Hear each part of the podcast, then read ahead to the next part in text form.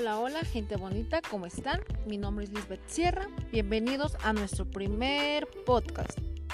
¿Quieres saber en qué consiste la norma ISO 1725, su utilidad, objetivos, sus principales ventajas, estructura, quién la acredita? Te invito a que te quedes a escucharnos. Así que comenzamos. Dentro de los certificados ISO de Sistema de Gestión y Control de Calidad que quedan recogidos en la normatividad internacional desarrollada por ISO, es el que otorga los requisitos necesarios para trabajos en laboratorios de ensayo y calibración. Su objetivo es garantizar que estos son técnicamente competentes y pueden llegar a generar resultados veraces y fiables sus requisitos son empleados como herramientas para la difusión de un conocimiento colectivo que facilita la integración del personal, proporciona flexibilidad en la adaptación a cambios del entorno y permite detectar problemas para su resolución anticipada. Este estándar fue publicado por ISO en diciembre de 1999. Su última actualización fue en el 2017. Es el resultado de la asociación entre la Organización Internacional de Normas y la Comisión Electrotécnica Internacional, mientras que los requerimientos de ISO 9000 son genéricos, se pueden aplicar para todo tipo de organizaciones. Los requerimientos de ISO 1725 son específicos para los laboratorios de ensayo y la calibración. Estos pueden ser, por ejemplo, los laboratorios de primera, segunda y tercera parte y los laboratorios en los que los ensayos o las calibraciones forman parte de la inspección y certificación de productos.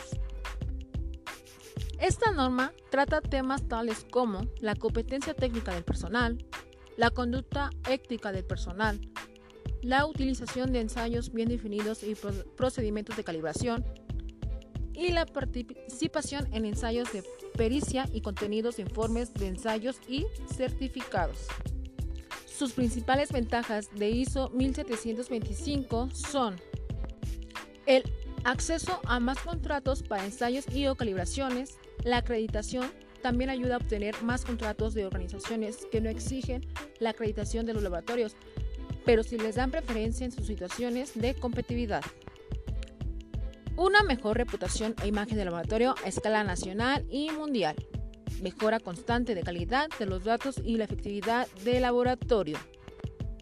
La estructura de la norma ISO IEC 1725 consta de cinco cláusulas, dos anexos y una sección de bibliografías, en la cual la cláusula número uno es el campo de aplicación del estándar que cubre todas las actividades técnicas de un laboratorio, así como la gestión y los aspectos organizativos para realizar actividades técnicas de manera competente. La cláusula número 2 es la referencia a normativas. Cláusula número 3, términos y definiciones. Cláusula número 4, requisitos de gestión, donde la mayor parte de estos requisitos son similares a los descritos de la norma ISO 9000-2000. Cláusula número 5, requisitos técnicos, donde la mayoría de estos requisitos proviene de la guía ISO 25. Su anexo A, donde es referencia a la norma ISO 9000-2000. El anexo B son las pautas para establecer aplicaciones para campos específicos y la bibliografía.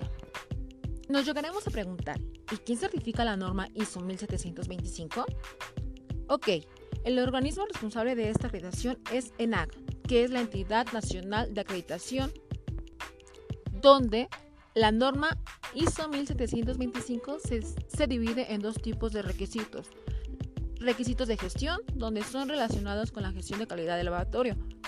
son requisitos muy similares a la ISO 9000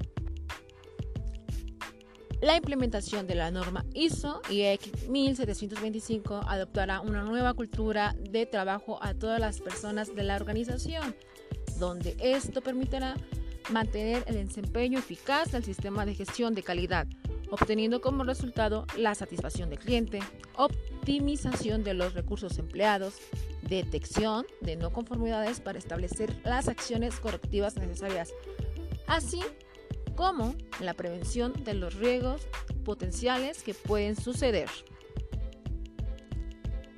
Te agradecemos por habernos escuchado. Nos vemos hasta la próxima. Bye bye.